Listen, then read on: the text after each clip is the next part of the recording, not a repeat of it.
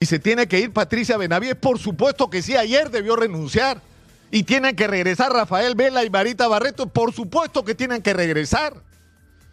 ¿Y tiene que detenerse la ofensiva contra la Junta Nacional de Justicia? Por supuesto que sí. ¿Y que tienen que adelantarse las elecciones y se tienen que ir Dina Boluarte del Congreso? Por supuesto que sí. Quiero ser muy puntual hoy día porque creo que esto es un momento en el que hay que escuchar. La señora Gisela Magariño, productora de este espacio, me preguntaba en la mañana, ¿se debe ir Patricia Benavides? ¿Se debe ir eh, Dina Boluarte? ¿O tal vez lo que necesitaríamos los peruanos para sanar o empezar a sanar este país es que se vayan todos? Y yo creo que es la misma pregunta que nos hacemos todos los peruanos de bien el día de hoy. Porque lo que estamos viviendo está llegando al límite en que los ciudadanos no podemos seguir tolerando. Porque todo está conectado y es parte de la misma gran operación para que aquellos que desgraciaron al Perú sigan desgraciándolo. Es decir, quienes nos pusieron en la situación en la que estamos hoy, que hay que repetirlo hasta el aburrimiento para ver si terminamos todos de entenderlo. Somos un país que ha crecido de manera extraordinaria en términos macroeconómicos. Y yo no exagero si digo que no hemos crecido ni la décima parte de lo que pudimos crecer si hubiéramos hecho las cosas correctamente. Porque es cierto, Fujimori tomó medidas económicas que son las que nos mantienen vivos hoy como economía. Pero esas medidas fueron una mala copia de un programa que era ajeno al suyo, que era el programa del movimiento al que él se enfrentó y que combatió en las elecciones para poder llegar a ser presidente con el apoyo, no hay que olvidarlo, de la izquierda y del APRA, que es el programa del movimiento Libertad.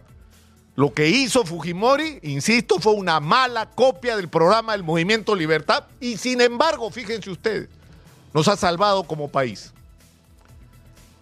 El problema es que ese crecimiento macroeconómico no fue de la mano con lo que debía corresponder el cambio en la vida de los ciudadanos.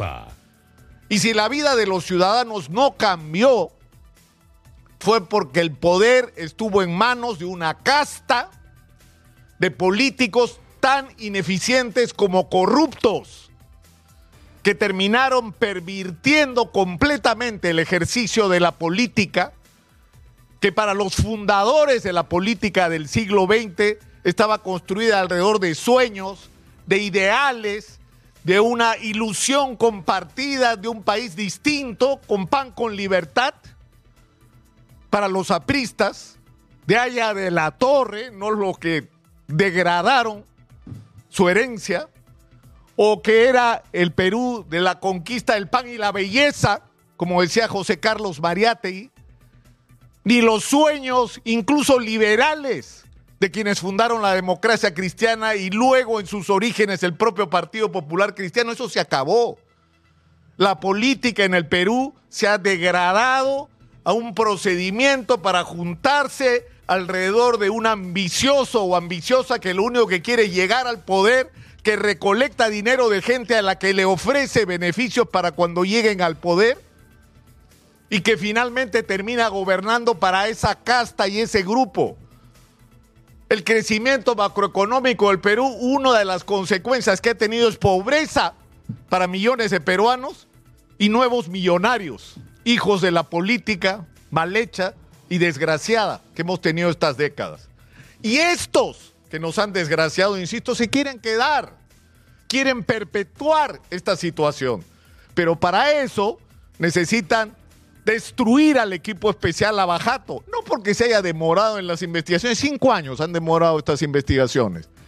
Con dos años de pandemia, con procesos internacionales que requerían recabar información del mundo entero, con un presidente que se escapó para evadir a la justicia y que tuvimos que traer en un proceso de extradición, con otro presidente que se suicidó para no enfrentar la justicia, con ejércitos de abogados, se han gastado decenas de millones de dólares en contratar a los más prestigiosos, entre comillas, estudios de abogados del Perú para boicotear los procesos anticorrupción. Y eso sigue hasta el día de hoy. Por eso quieren acabar con el equipo Lavajato. Por eso han conspirado contra Rafael Vela. Y por eso conspiran ahora contra Marita Barreto, porque a Marita Barreto les encantaba si se dedicaba a perseguir a Castillo por la corrupción que por supuesto hubo en el gobierno de Castillo y tenía que ser perseguida. Sino cuando Marita Barreto empezó a demostrar que ella estaba ahí para luchar contra la corrupción del poder, sea quien sea quien estuviera en el poder. Y en ese momento empezó a estorbar. Y en medio de todo esto, la señora fiscal de la Nación, Patricia Benavides, que cuando llegó empezó a hacer cosas que eran correctas, como crear la Fiscalía contra la Corrupción del Poder, como apoyar al equipo Lavajato, como remover a algunos miembros impertinentes del equipo de los cuellos blancos, o cuando decidió no solo abrir investigación, sino investigar efectivamente a Pedro Castillo. Es decir, cuando empezó a hacer cosas correctas, empezó a tener dificultades. Porque si ella quería permanecer, tenía que ceder o enfrentar dos presiones la de su propia familia, que la forzaba a proteger a su hermana, acusada de gravísimos cargos de protección de narcotraficantes o haber beneficiado a narcotraficantes en procesos que estaban en sus manos, y soportar la presión del Congreso de la República, de quien claramente su vida y continuidad dependen. Exitosa con el fantasma de la tesis en el medio, que no pasa pues el Turnitin, no pasa, usted lo sabe, doctora Patricia Benavides. Su tesis no está en la mesa porque si se somete a la evaluación de plagio, no pasa. Y eso ha sido usado como un arma para ponerla en la situación que está hoy, simplemente sirviendo a los intereses que, insisto, han desgraciado este país. Y ahora eh, aparece esta denuncia que es una denuncia que debió plantearse hace rato. Es evidente que lo que ocurrió en el Perú en diciembre, enero no debió ocurrir. Que si murieron 49 personas y en total 60 de una manera tan trágica, fue porque se tomaron las decisiones equivocadas. Que lo que necesitaba el Perú el 7 de diciembre, en que gracias al autogolpe Pedro Castillo él mismo se vacó, lo que debía abrirse es un proceso de entendimiento y de unidad entre los peruanos. La búsqueda de un encuentro en, este país desencontrado. Y lo que hizo la señora Dina Boluarte se pasó del lado de los que perdieron las elecciones y empezó a gobernar para ellos. Y el precio que le ofreció fue la cabeza de 49 peruanos. Fue una barbaridad lo que pasó y fue su decisión política y la decisión de Alberto Tarola pero el problema una vez más es que la señora Patricia Benavides pretende utilizar este proceso que es justo como un escudo para proteger su propia continuidad. Y en el Congreso de la República están ocurriendo barbaridades. Están armando todo un Frankenstein legal para perpetuarse la reelección, la eliminación de las elecciones primarias para que las cúpulas sigan decidiendo quiénes son los candidatos y quiénes dirigen los partidos. Cuando hacen la ofensiva contra los movimientos regionales para que el ejercicio de la política sea un patrimonio de partidos controlados por las cúpulas. Cuando se pretende elevar la valla, o sea, quieren que para hacer un partido ahora haya que juntar 500 mil firmas. A ver, reúnan ustedes 500 mil firmas si pueden. Por supuesto que no podrían con esos niveles de aprobación miserables que tienen. A menos, por supuesto, que las compren. Entonces, estamos puestos en una situación en la que la gran interrogante que nos hacemos todos, está claro que esto tiene que terminar. Y se tiene que ir Patricia Benavides, por supuesto que sí, ayer debió renunciar. Y tienen que regresar Rafael Vela y Marita Barreto, por supuesto que tienen que regresar.